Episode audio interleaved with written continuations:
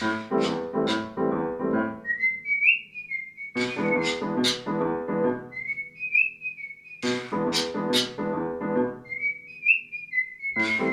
gracias por tu tiempo esta mañana. Sé que, eres una mujer muy, muy liada, muy ocupada. Y nada, he estado mirando en, la, tu página web, que es preciosa. Creo que la han actualizado recientemente, ¿o no?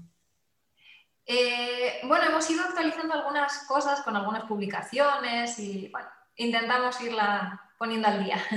Y veo que tienen trabajo porque publican bastante. Además tienen publicaciones como muy variopintas. Este libro de diálisis peritoneal en animales de compañía, tienes este de enfermedades, bueno, hay algunos que me tengo que comprar. El de enfermedades respiratorias, parece muy interesante también. Sí, no, la verdad es que sí, que además están todos tan actualizados que, la verdad son de mucha ayuda. ¿Y mm, podrías contarnos un poco cómo empezó el, Centro Veterinario de Mínima Invasión de Canarias? Eh, bueno, a ver, eh, todo el tema este de la mínima invasión eh, empezó porque a mi compañero Diego, que realmente es el, el que un poco, bueno, le surgió así la idea, siempre le había fascinado mucho el mundo de la mínima invasión. Entonces, eh, bueno, en las clínicas donde había trabajado, pues veía que realmente pues, el tema de la endoscopia pues, utilizado para cuerpos trans y ya está, pero que realmente no, no se le sacaba todo el potencial. Y a medida que se fue metiendo en el mundo de la mínima invasión, pues vio que más allá de la endoscopia o la colonoscopia, pues que se podía hacer eh, vamos, exploraciones pues de todo lo que sea un orificio natural y luego ya pues el tema de la laparoscopia, ¿no? que el sino crearlos y poder hacer cirugía eh, de forma obviamente pues mucho menos traumática, con recuperaciones mucho más rápidas, con más inflamación para el paciente y bueno, y el tema es que eh, a partir de todo eso, pues a él le, surgió así la, la idea y, yo me estaba dedicando al tema de, anestesia sobre todo y, pensamos, bueno, pues montar un centro en el que tengamos una persona que se dedique a los procedimientos de mínima invasión y un anestesista que, que se encargue de de monitorizar mientras esa persona está centrada en, realizar el procedimiento, pues nos parece pues puede ser una, buena idea. Y como aquí en Las Palmas pues hay tantísimas clínicas, pues el servir pues de, apoyo ¿no? a, otras, a otras clínicas que montar otra clínica más,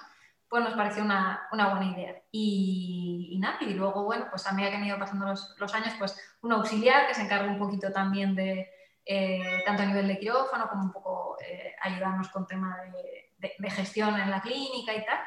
Y, bueno, y así hemos ido poco a poco también haciendo cada vez más servicios de, de mínima invasión, intentando pues ofrecer pues la, el, máximo número de, eh, de, procedimientos a los compañeros ¿no? para, para, ayudarles tanto en diagnóstico como en terapéutica.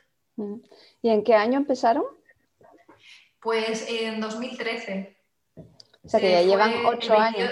28 de enero de 2013. Sí. ¿Y vivías ya en Las Palmas tú? Eh, no, vivíamos los dos en Madrid y eh, Diego es de, Las Palmas y decidimos montarlo aquí en, Las Palmas. Porque la verdad es que en Madrid ya había eh, tantos centros y todo que, pensamos que aquí era, era mejor, ¿no? porque no había algo tan novedoso aquí. ¿Y qué tal la vida en Canarias? ¿Te gusta? Bien, bien. Eh, hombre, mucho cambio al principio, porque acostumbrada a, la locura de, Madrid, de, pues, de la cantidad de gente, de, atascos para, todo y, tal. Eh, aquí todo mucho más, más tranquilo y, eso, pues. Eh, y luego también el, tema de la estacionalidad, ¿no? que, allí pues sí que está claramente marcado el verano, del invierno, de la primavera. y aquí no y aquí realmente no. Entonces, sí, sí, sí. La verdad que bien, ya, ya completamente hecha a, la isla. me alegro, me alegro de, que, de, que, te vaya bien y porque para nosotros es un lujo, ¿no? Contar con, con ustedes. Y, y, ya lo que, y lo que nos trae hoy aquí es el, el, tema de la medicina felina. Mm, en las intervenciones que hacen en el centro, ¿notas alguna tendencia diferente en lo que respecta a gatos? A ver, lo que sí puedo decir es, eh, nosotros somos un centro que se dedica a, eh, pues, eh, digamos que un centro de referencia, ¿no? que depende de los casos que, que nos remiten otros compañeros. entonces, obviamente, si también los compañeros empiezan a ver más, más pacientes felinos, pues es más fácil que te pueda remitir paciente felino.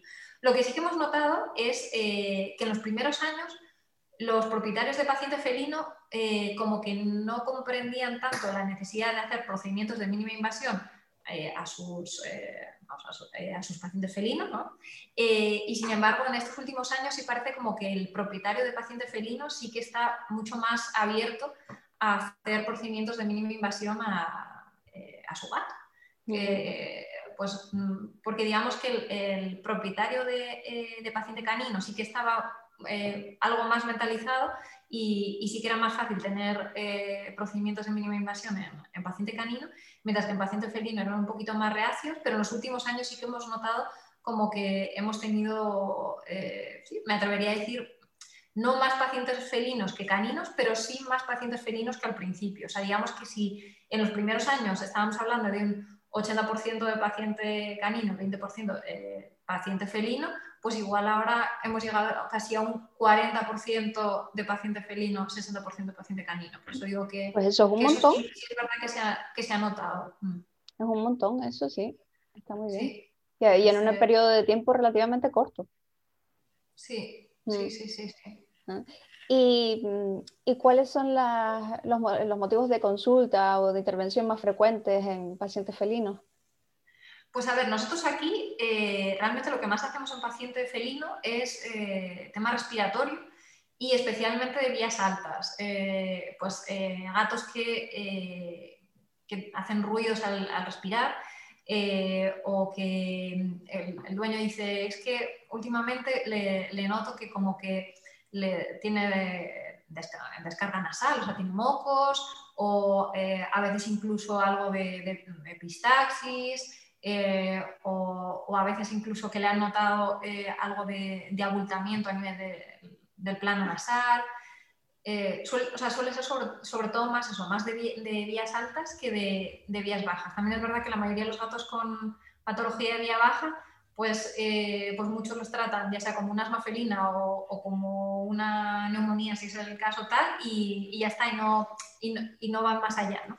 De, meterse en hacer más pruebas. Pero sí que todos estos gatos con, ruidos, con descarga nasal y tal, pues sí que, eh, sí que nos han llegado a nosotros para, hacer procedimientos de, mínima invasión de vías altas, sobre todo de, de rinoscopia y algunos de, laringoscopia, eh, para ver pues, eh, qué, es lo que pueda ser que, puedan tener. Y nos hemos encontrado pues, desde estenosis nasofaringeas, que sí que es algo que parecía algo más anecdótico y, y nos hemos encontrado que no es algo tan, tan infrecuente. Eh, masas, tanto eh, en el interior de la cavidad nasal como en nasofaringe, eh, rinitis atróficas, de, pues, sobre todo en gatos de la calle que han tenido pues, múltiples infecciones, inflamaciones y tal, y que al final entras y la cavidad nasal está prácticamente hueca por dentro, o la mitad de los cornetes los han perdido. Y luego algún caso de, de cuerpo extraño, eh, pero es verdad que es menos frecuente eh, a nivel eh, de, nasofaringe, por ejemplo, algún cuerpo extraño vegetal, así. Y, y, luego a nivel de laringe, pues masas a nivel de laringe y parálisis laringeas, ya sea unilateral o, bilateral. Y, y, un poco sería más o menos eso, el, así las patologías que más nos hemos encontrado en, en gatos de vías altas en gatos las parálisis laringeas que hemos encontrado han sido o asociadas a masas, porque la masa empieza a, infiltrarse en, en laringe, o a veces más degenerativas en gatos pues, de 16 años, 18 años, a gatos bastante, eh, bastante mayores, que es más un, tema eh, degenerativo, o a veces incluso asociada a algún problema endocrino o así.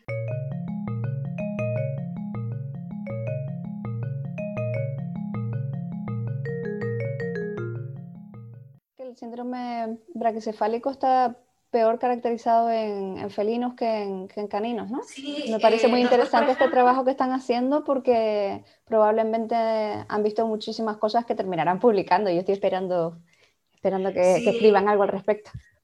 Claro, es que por ejemplo los gatos, tenemos los persas, tenemos los, eh, exóticos y, bueno, y, alguna que otra raza más así que realmente son braquicéfalas eh, y que, bueno, parece que no, no puede ser braquicéfalas porque son gatos, pero, pero que son braquicéfalas y, y que sí que tienen eh, un componente obstructivo como puedan tener pues, los perros de razas braquicéfalas, incluso hemos operado, de, hemos hecho saculectomía a, eh, a gatos braquicéfalos porque tenían eversión de los sáculos eh, laríngeos por todo ese componente obstructivo, pero una eversión que, que sin resolución quirúrgica pues no, no, se iba a solucionar, ¿no? No es decir, están los sáculos un poquito inflamados, le dan antiinflamatorio y le quitan, ¿no?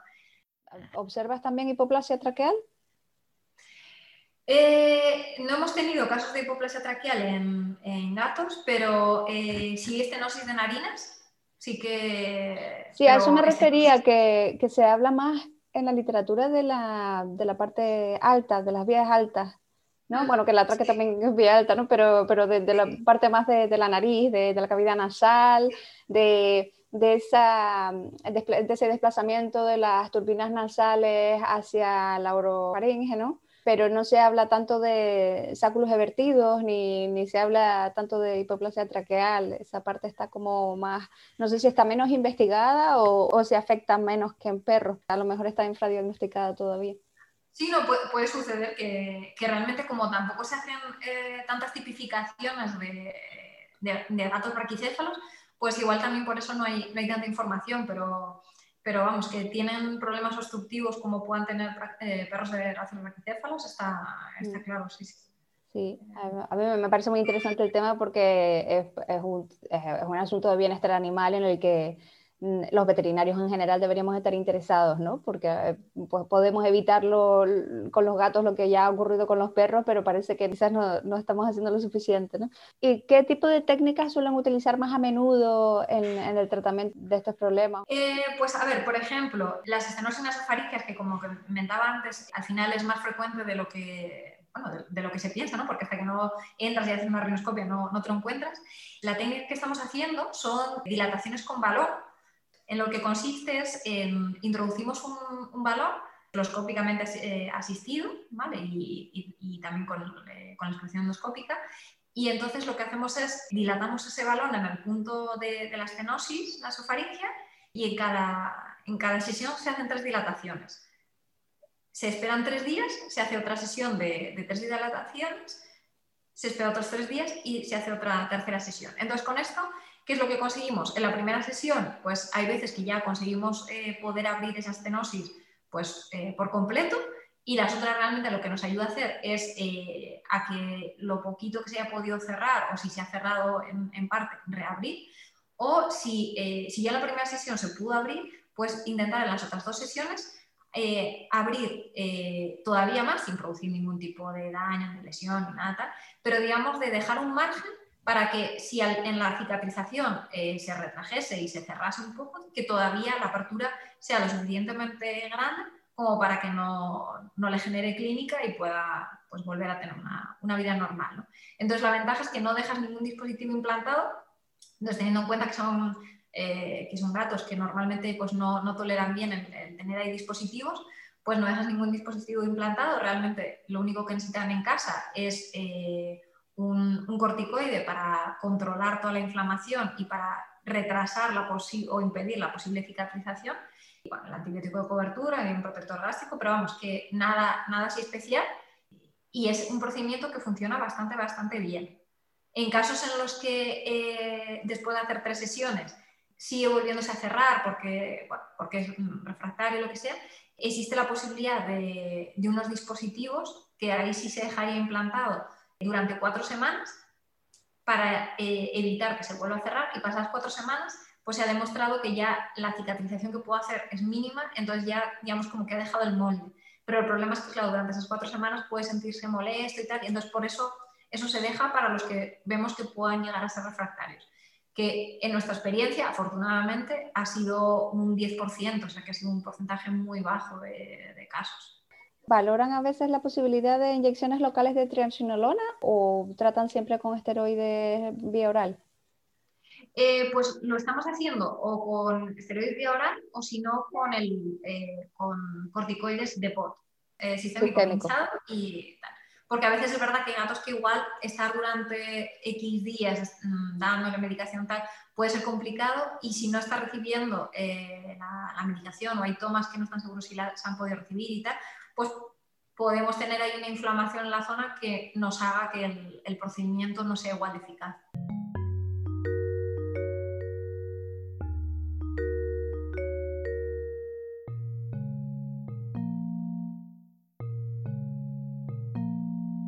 las estenosis faringeas que te llegan están relacionadas con, reflujo esofágico durante el, tiempo de anestesia o generalmente eso queda a discreción del veterinario generalista encontrar la causa de la, estenosis?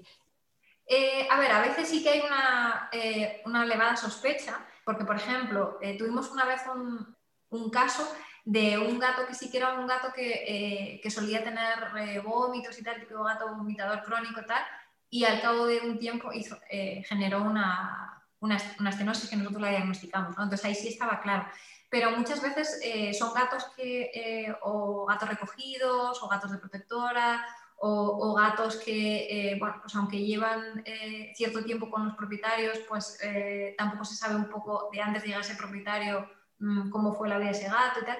Entonces a veces es difícil saber cuál pudo ser el origen, pero muchas veces puede ser un tema infeccioso y o inflamatorio el que lo, el que lo haya producido en, en pacientes felinos. ¿Y podrías repasar brevemente las limitaciones de la mínima invasión en tracto urinario de gatos respecto a los perros? Con respecto al tema del tracto urinario, eh, Sí que es verdad que disponemos de, una óptica bastante pequeñita que nos permite poder hacer una, exploración de uretra y vejiga en hembras, en, gatita hembra, eh, salvo si es una gatita de, muy pequeño tamaño. Estamos hablando de gatitas de, pues, de kilo y medio, justo dos kilos, tal, que ahí sí estaríamos un poquito limitados para poder hacer esta exploración.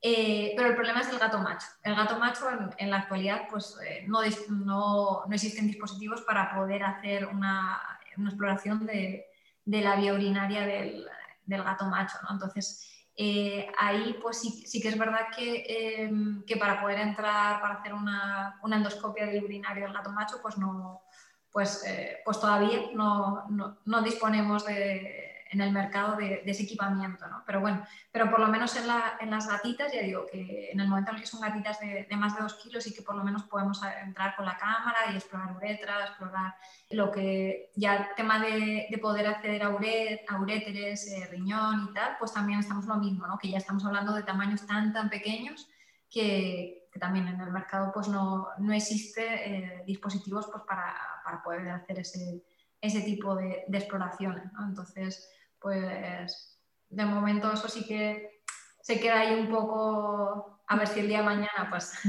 aparece algún equipamiento para, para poder hacerlo ¿no? y, que, y, que, nos dé buena calidad de imagen, porque a veces también el problema que es por lo que cuesta tanto que, salga al mercado eh, equipamiento para esto es que como son tamaños tan tan pequeños, pues conseguir una resolución buena con un equipamiento tal, pues les cuesta muchos años ¿no? de, de, estudio y de investigación y tal para, para poder diseñar eh, una óptica tan tan pequeña, pero que a la vez de, de resolución y, y, permita también poder coger muestras y no solamente eh, mirar y ya está. ¿no? Que, pero es algo Sin embargo, sí utilizan otras técnicas como la retirada de, de urolitos con cesta por la laparoscopia, ¿no? La retirada de la sí, lo que, lo, que, eh, lo que se hace en el, en, el, caso, por ejemplo, del gato macho o en hembritas que son eso de, de un tamaño más, eh, más limitado, pues o de menos de 2 kilos, es a través de la laparoscopia, pues eh, se accede a la, a la vejiga y se hace la técnica que se llama cistotomía percutánea, que realmente pues es por la laparoscopia visualizar la vejiga, coger la vejiga, hacer una incisión pues eh, lo justo para poder introducir un trocar y a través de ese trocar se introduce la, la cámara y se introduce una cesta y se sacan directamente los urolitos. Y, y, bueno, sigue siendo una, una, técnica de mínima invasión porque tenemos que pensar que, el acceso es el de, una laparoscopia y que realmente pues se van a casa con una incisión pues de, de medio centímetro, 0,8 eh, centímetros, que siempre es mucho mejor que, que una cistotomía, ¿no? Que, y, y, esto hace pues que obviamente también todo postquirúrgico, toda la inflamación y todo sea, sea mínima y toda la cicatrización y todo que sea mucho más rápida y puedan volver a la, a la vida normal prácticamente desde, desde, el día siguiente. ¿no?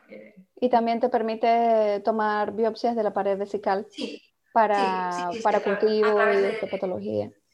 Sí, Sí, sí, sí, sí, si hubiera algún tipo de, polipito o hubiera que tomar eh, biopsias de, la mucosa vesical y tal, se puede hacer también a través de, esta técnica. ¿Y, observan muchas cistitis polipoides cuando se metan en vejiga de esta manera? Eh, pues hemos visto cistitis polipoides asociadas a cálculos, por ejemplo. Eh, pacientes que tienen, que tienen bastantes cálculos, pues a veces hemos encontrado que, tienen pequeños polipitos asociados a la, presencia de esos, de esos cálculos.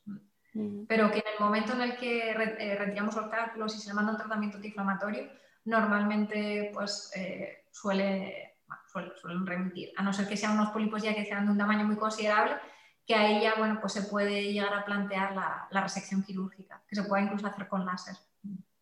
¿El número de cálculos puede ser una limitación para la aplicación de este tipo de técnicas? Eh, a ver, el tema es el siguiente, y es que, por ejemplo, para que así entendamos un poquito la situación, eh, si nosotros hacemos una, eh, una, litotricia a una gatita, una hembra, ¿vale? Eh, cuando nosotros entramos en la vejiga, el tema es que a veces la, más que limitación puede ser el que haya que plantear la cirugía hacerla dos veces. ¿Por qué? Porque si tenemos, mm, vamos a suponer, 20 cálculos, pero los 20 cálculos que tenemos son de un tamaño en el que realmente, mm, quitando dos o tres, el resto los podemos extraer con cesta y esos dos o tres hacemos litotricia, cogemos los trocitos y los sacamos con cesta, pues ahí es completamente viable. Pero ¿qué pasa? Que si entramos en vejiga y tenemos 20 cálculos, de los cuales pues más de la mitad son de un tamaño tan grande que hay que hacer litotricia, que va a hacer sus considerables fragmentos nos empezamos a poder meter en eh, cuatro horas de anestesia, que desde un punto de vista anestésico pues ya puede suponer cierto riesgo al paciente. Entonces, en esos pacientes es preferible el hacerlo dos veces, porque total, como no ha habido que hacer ninguna incisión, no ha habido que abrir nada, tal, pues es más seguro para el paciente pues el decir, bueno, pues hemos retirado pues X cálculos y esos, esos poquitos que ya no hemos podido retirar porque ya se alarga mucho el tiempo anestésico, pues eh, el hacerlo en, en, un segundo momento. Entonces, eh, digamos que sería un poco así la, eh, la única limitación que, que, que podría haber. Cuando lo hacemos por, eh, por, la, eh, por, la, paroscopia, pues ahí realmente no tenemos ese problema porque eh, lo que hacemos lo vamos sacando directamente, no hay que hacer litotricia de ninguno. La única cosa es que si de repente tenemos un cálculo que pueda ser pues de centímetro y medio, pues que nuestra apertura para poderlo sacar tiene que ser de ese centímetro y medio, ¿no? para que nos quepa. Pero hay, como no dependemos de tener que estarlo, rompiendo en más trocitos y al final vernos con 40, 50 piedras, bueno, 40, 50 contando los trocitos, pues, pues ahí, por ejemplo, no tendríamos ese, ese problema. Pues muchísimas gracias, ya se nos está acabando el tiempo, pero, pero siempre que hablo contigo aprendo muchísimo. Nada, yo vamos, encantada y toda la información que, vamos, que podamos aportar y ayudar, pues aquí estamos encantados de, ofrecerla. Pues muchísimas gracias por tu tiempo y por compartir y por continuar con la iniciativa de ofrecer esto en, en Gran Canaria.